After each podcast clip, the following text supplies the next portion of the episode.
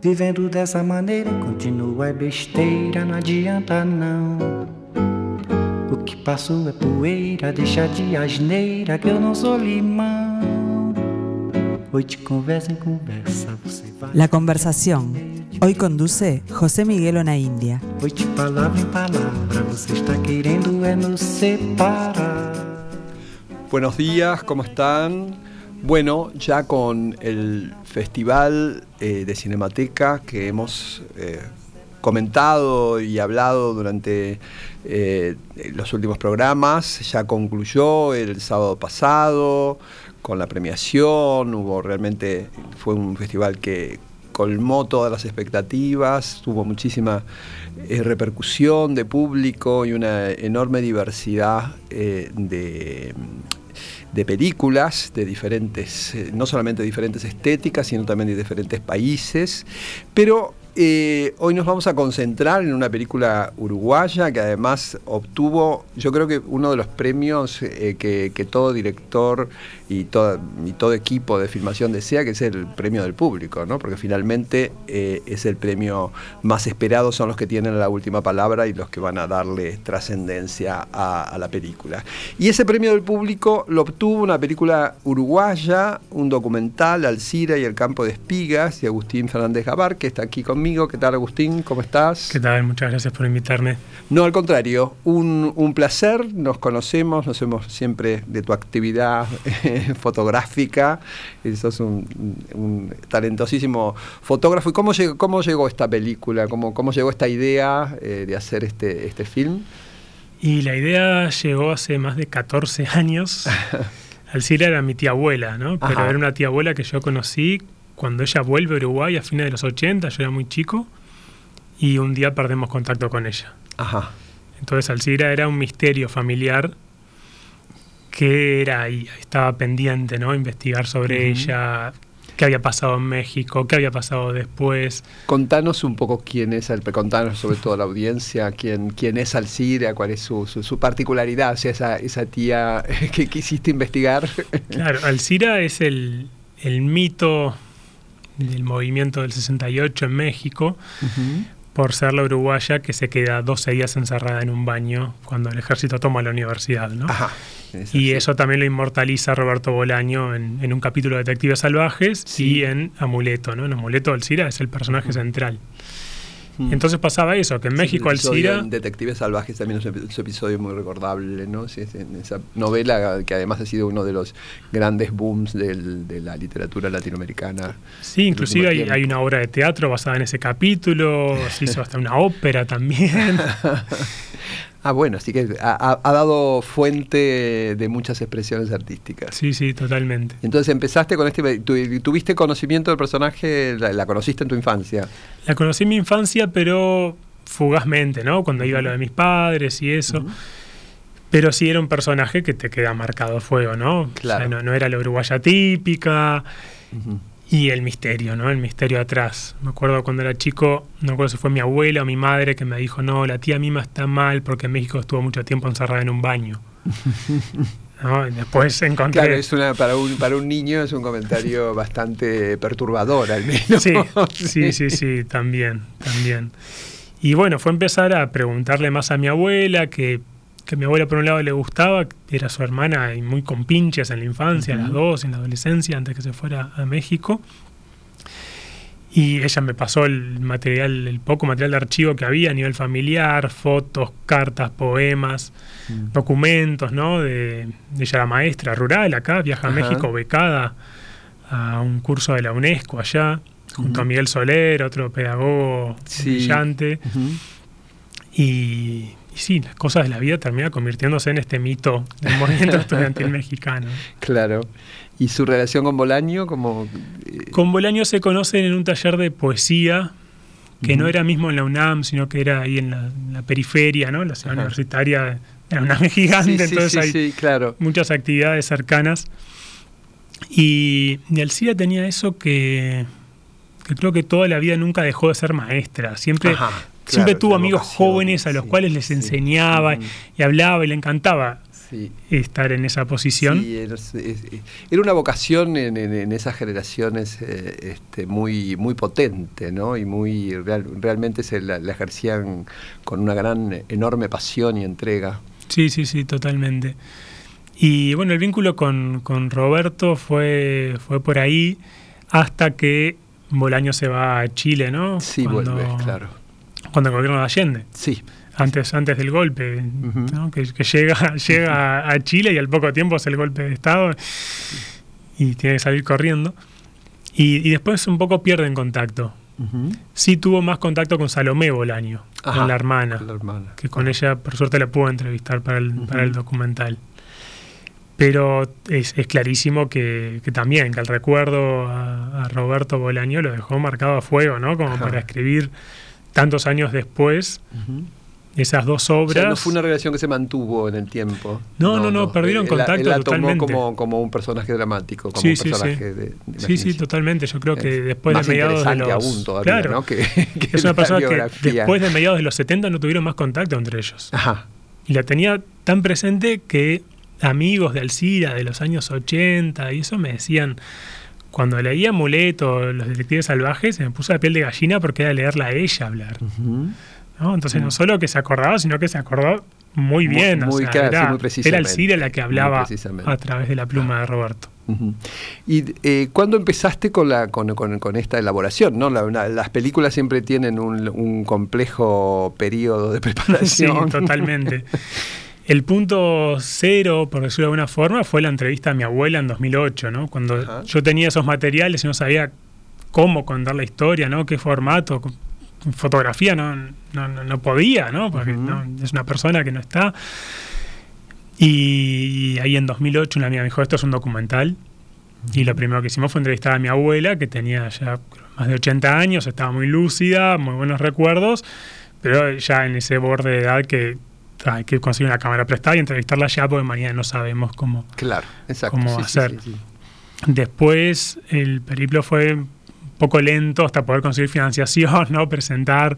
Cuando ganamos el FONA en 2016, casi ocho años después, ahí fue que pudimos ya consolidar un grupo de trabajo, viajar a México, que era lo, lo crucial, ¿no? Sí. La, la parte más importante de la vida de Alcira creo que es, es México, ¿no? Entre los 50 hasta fines de los 80, ¿no? Y es Claro. casi desde que ella tenía 28, 29 años hasta, hasta que vuelve con más de 60, ¿no? Más o menos. Ajá, Entonces es, esa época era crucial. claro. Y, y, eh, el testimonio, ¿tuviste testimonio directo de ella? No. No, no, no. No. No, no, Ujú. no. No, ella fallece en el 97. Ajá. Por eso. Y una cosa tam- que tampoco pudimos encontrar fue su voz. Ah, claro. Pero tuvimos una excelente colaboración de Verónica Langer, actriz argentino-mexicana sí. que vive en México y que ella interpreta a Alcira, interpretó a Alcira en una obra de teatro, en este monólogo basado en el capítulo de Detectives Sí, sí. Salvajes, y con mucho gusto se prestó, prestó Claro, su voz para el documental. Ajá. Que, ah, Bueno, era como, tenerla una, forma de recuperarla, de recuperar la Totalmente. voz. Así. Y bueno, ¿y cómo fue la producción? ¿Cómo, cómo, cómo armaste? ¿no? Porque eso es lo, lo más complejo también, ¿no? Sí, eso fue gran mérito también de, de Margarita Brum, mi productora. Sí, tu ¿no? Porque llegó un productora, momento que necesito una productora, ¿no? Yo soy fotógrafo, Sí, sí, sí. fotoperiodista, no tenía experiencia en cine, entonces ne- necesitaba a alguien. Qué En, organiz- en un tiempo quise codirigir, ¿no? Con, algún amigo, con, espe- ¿no? Sí, con sí, sí, con formación en con- cine, Agustín Banchero estuvo un buen tiempo. Ah, claro, Agustín. Después se abrió cuando consiguió financiación para una peli de él. Y, y bueno, después nada, sumó, sumamos a a Margarita al equipo y ahí consolidamos un grupo de trabajo, la verdad que muy, muy lindo, muy comprometido, muy profesional. Eh, nada, algunos hasta habían conocido al Cira, como Carlos Casacuberta, que hizo la música, Ajá. Ah, mira.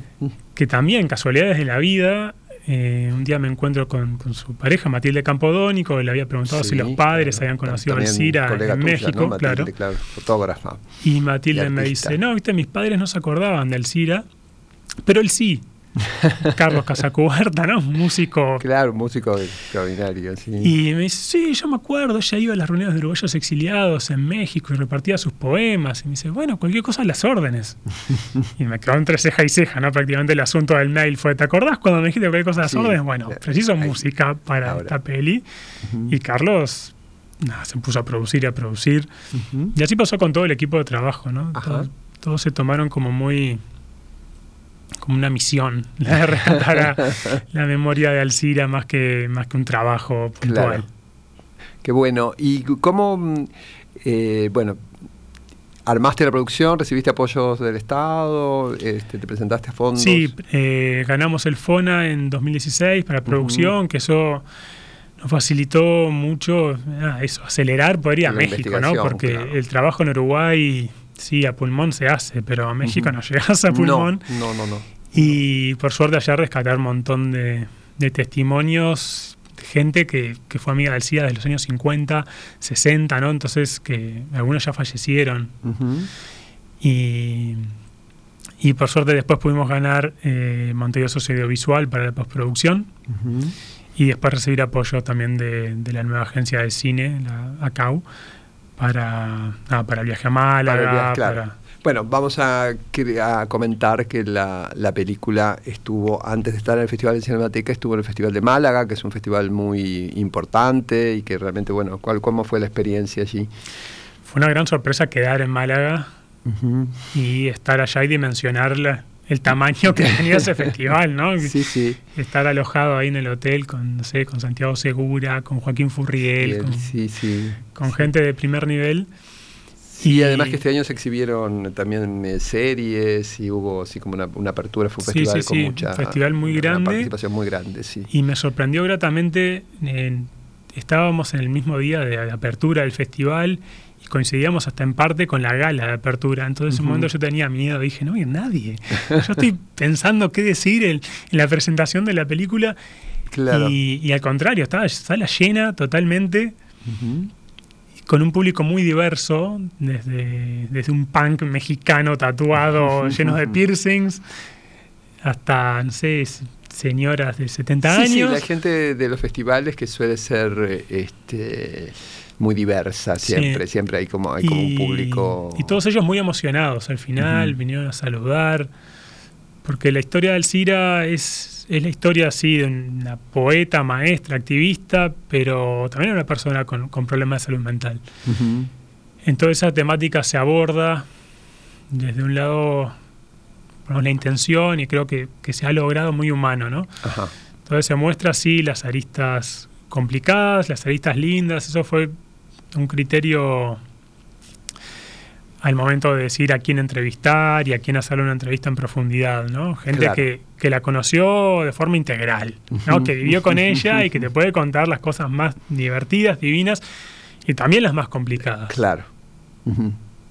Claro. Y, y la percepción en el festival fue en Málaga, te- estuviste, o sea, bueno, esta, esta- esta experiencia y fue muy positiva, dejar un, una- un primer impacto con, con el público, con un público un poco extraño o ajeno.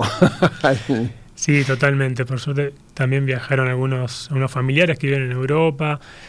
Pero sí, sí, fue, fue muy grata la, la respuesta del público, ese público también totalmente ajeno Claro. al personaje. Capaz que algunos habían leído la obra de Bolaño, como, como mucho. Sí, sí, sí, claro. Bolaño eh, hoy es uno de los escritores más leídos y con más proyección internacional, ¿no? Entonces, este, y sobre todo esas novelas y los detectives salvajes, creo que ha sido. No, no, no estoy muy al tanto de las mediciones este, editoriales, pero creo que es uno de los grandes éxitos del. eh, del cine, del- de la literatura de, de- de este siglo, ¿no? Sí, sí, totalmente. Vamos a, eh, tenemos en línea, eh, te, te- te- te dejo un poquito para terminar luego de charlar contigo.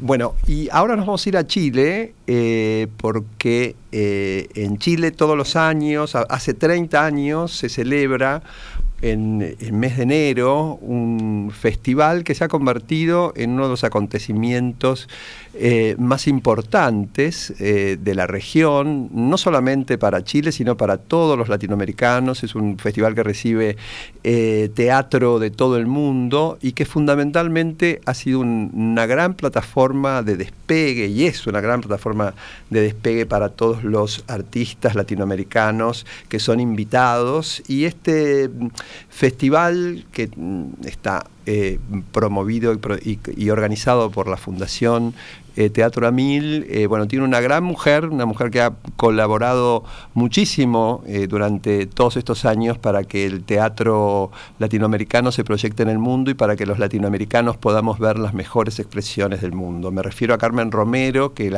está en línea con nosotros. ¿Cómo estás, Carmen? Ay, buenos días.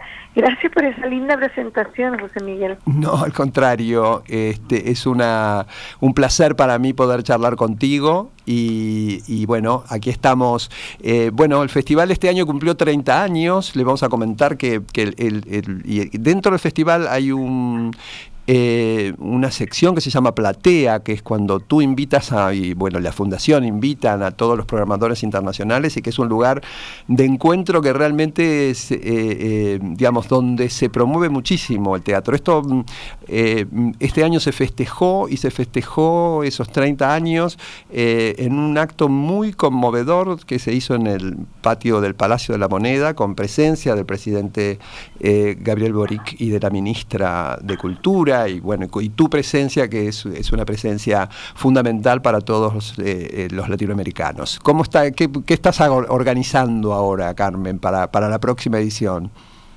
Bueno, muchas gracias. Mira, sí, efectivamente cumplimos 30 años, hicimos un festival en que muy grande, eh, tenemos esta semana de programadores, tú has explicado muy bien, nosotros queremos ser la puerta del sur para América Latina, por lo tanto, siempre estamos presentando a, nuestra, a nuestros vecinos. Eh, sentimos que la integración eh, cultural es lo primero que debemos hacer entre países, entre nuestros países. Entonces ahí hay un foco donde provoca que vengan muchos programadores en esta semana que se llama Platea. El festival tiene festival eh, tiene una, tiene funciones en salas, pero también muchos espectáculos al aire libre y hemos llevado 650 mil personas este año, que fue bien, eh, todavía estamos como un poco con el torbellino de lo que fuese este festival, pero era como con todo, si no para qué, decíamos nosotros, y claro, nos fuimos a, a hacer un festival muy grande con 130 espectáculos y llegamos a esa cantidad de personas. Sí, fue realmente yo tuve el placer de estar en Platea nuevamente y fue un festival inolvidable por la cantidad, por la cantidad y la calidad, ¿no? Porque siempre uno se encuentra con, grandes artistas y grandes expresiones de todo el mundo. Pero a mí, eh, yo insisto eh, en, esta, mm, eh, en lo que tú enfatizaste, ¿no? O sea, cómo es el Festival Santiago Mil una, una gran plataforma para todos los artistas latinoamericanos y en el caso de los uruguayos eh, fue el, festival que le dio la posibilidad a Sergio Blanco, a Mariana Morena, a Gabriel Calderón y a muchos, a Roberto Suárez, entre otros, de poder eh, encontrarse con programadores y luego, luego del Festival Santiago Amil salir a otros festivales y proyectarse en el mundo que ustedes tienen grandes artistas y nosotros lo hemos querido tener todos acá. Y efectivamente, por ejemplo, Tamara Cuba. Está Tamara, sí, me, sí, sí. Siempre uno cuando nombra, viste, eso es problemático, porque siempre hay alguien que se queda, que se queda fue, arbitrariamente fuera de la, de la nómina. Pero sí, me, suerte que la, recordaste tú. Pero, pero bueno, ha sido muy importante y es muy, muy importante. Y, sí. y bueno, para eso estamos y esa fue la idea siempre de que pudiéramos ser una plataforma para la difusión, la circulación de, eh, de Latinoamérica en el mundo y bueno, con Uruguay nos ha resultado mucho también, con Perú, eh, Bolivia, Argentina, nosotros tenemos una relación con Claudio Tolcachir desde el comienzo. Desde el comienzo, sí, sí, sí. y además han coproducido espectáculos dirigidos, ¿no? Porque también es otra cuestión que ustedes organizan, que es coproducir espectáculos eh, con artistas extranjeros. Exacto, bueno, lo, que aquí, eh, eh, solamente para explicar que el festival tiene el componente de de las presentaciones, Platea, que es esta semana que estamos hablando, pero también hay un componente que son todas las actividades paralelas de formación. O sea, son tres componentes que eh, son indispensables en todo festival. Y eh, una de las, de las preguntas que nos hemos hecho, que nos hicimos antes, que ahora también eh, después de 30 años, como volver a decir, ¿para qué sirve el festival? Siempre hay que preguntarse dónde estamos parados, el mundo cambia, nosotros mismos hace eh, 30 años en Chile había nada de festivales, hoy día hay como 25 festivales, es el mes del teatro, y hay festivales comunales, ¿me entiendes? Hay como, la, toda la situación cambió, Chile tiene un Ministerio de las Artes, las Culturas y el Patrimonio que no existía cuando empezó el festival, entonces estamos en estas reflexiones y dentro de las reflexiones máximas que nos hemos hecho es cómo seguir siendo internacionales y en pandemia sobre todo, creamos un programa que se llama Territorios Creativos, que nos llevó a hacer alianza y a conocer nuevos artistas nacionales en, a lo largo y ancho de todo el país, en 15 regiones que son curados desde las propias regiones y luego nosotros los conectamos con algún artista eh, internacional importante. Tamara Cuba, Cuba ha participado como mentora de ese programa y también eh, con un, eh, un apoyo técnico para su puesta en escena y luego también con eh, ellos presentan la obra en sus regiones en enero. Eso lo aprendimos en pandemia, sí, fueron tres años que lo hemos hecho, muy lindo el programa, muy importante porque es la descentralización del poder también, ¿no? Es como realmente que tú entregas el, la, la curatoría regional a quienes saben quiénes son esos eh, eh, actores, eh, digo desde el punto de vista artístico, ya sea en danza, en teatro, en performance, que son los, los artistas que hay que, entre comillas, iluminar y, apostar para hacerlos crecer. Y, y ha sido un programa muy lindo, ese es uno, Territorio Creativo. Y el segundo es las coproducciones que tú estabas mencionando, que son coproducciones internacionales, que básicamente ha sido eh, que un artista eh, internacional dirige elenco chileno. Entonces tenemos eh, tres obras de Veronese con nosotros, sí, Daniel Veronese, muy buena. Hicimos la última obra de Peter Brook. Sí, La Tempestad. La Tempestad, que la dirigió en, al mismo tiempo en París y nosotros la hicimos acá en Chile con él, vía online, con por teléfono, por video, fue increíble. Sí, increíble tener poder ver ¿no? una, una obra puesta, eh, ya cuando la vimos este año, era, eh, eh, bueno, era su obra póstuma, ¿no? pero realmente fue muy, muy emotivo ver el espectáculo. Molly Bloom con eh, Jan Lauer, la Need Company, que dirigió la obra acá, la, tiene él sigue girando con Vivian de Munich que es una tremenda de la escena mundial.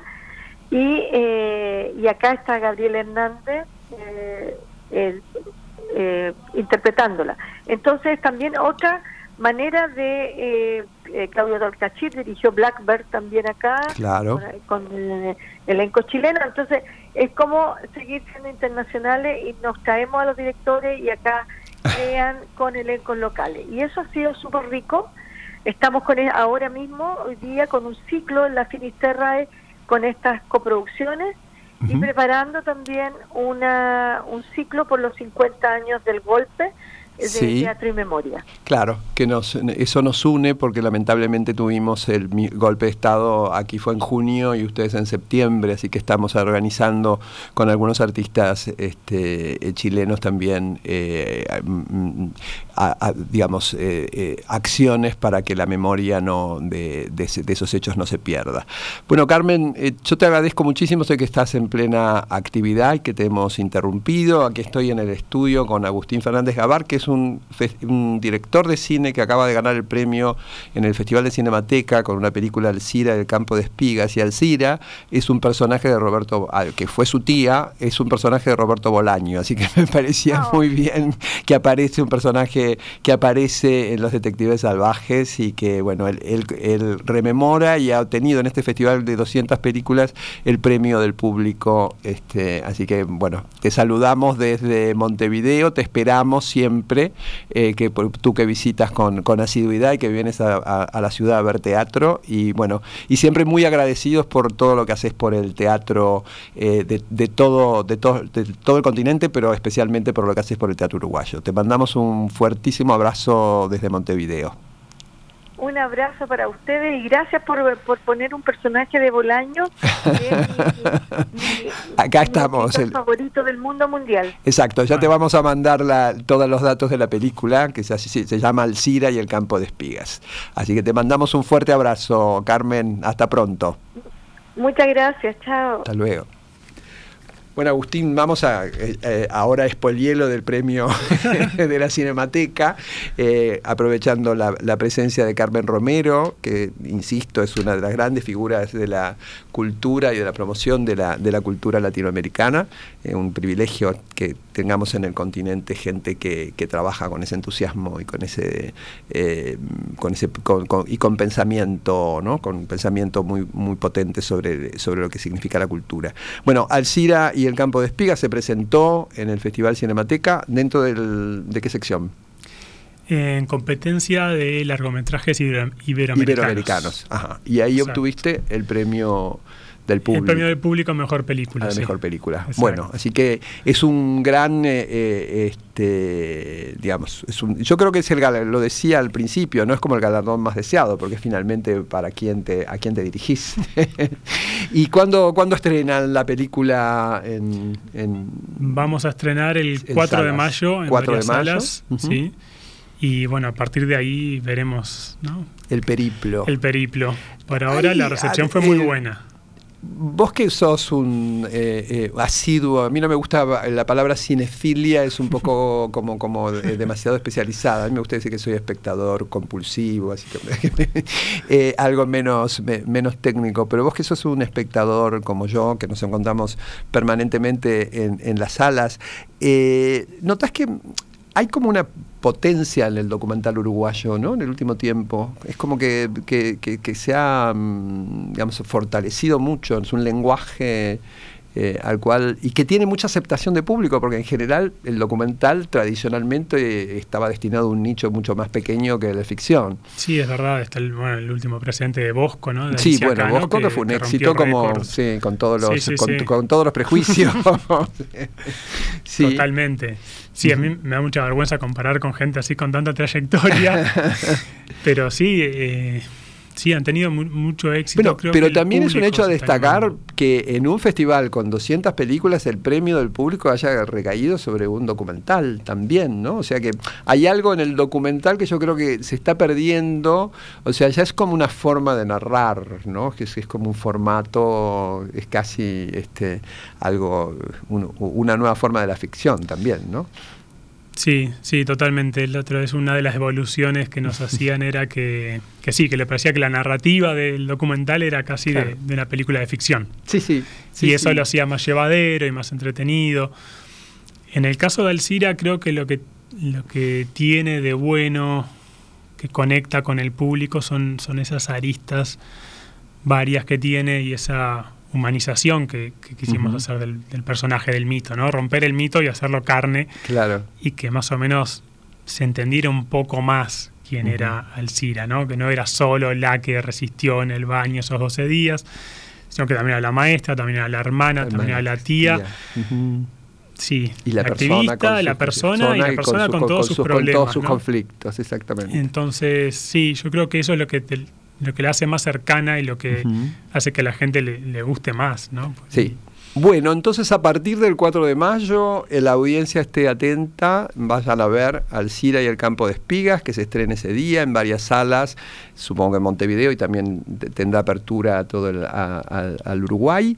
Eh, Agustín, te agradecemos muchísimo la presencia en estudio y bueno, con ustedes, con la audiencia, nos encontramos nuevamente el jueves a las 12.30 para conversar un poco de cómo viene la, el fin de semana teatral les comento que la Comedia Nacional Uruguaya estuvo durante toda la semana, eh, desde jueves al domingo, en Chile, precisamente con la obra constante de Gabriel y Guillermo Calderón, dramaturgo eh, chileno, con un gran suceso eh, de público este, en el Teatro Bio Bio de, la ciudad de Concepción y en el, el, Centro Gabriela Mistral de Santiago de Chile. Bueno, nos encontramos el jueves, muchísimas gracias, vayan al cine, vayan al teatro, que eh, no se van a arrepentir. Hasta luego. Muchas gracias. Vivendo dessa maneira, continua besteira, não adianta não. Que passou é poeira, deixa de asneira que eu não sou limão. Hoje conversa em conversa, você vai arranjando meio de brincar.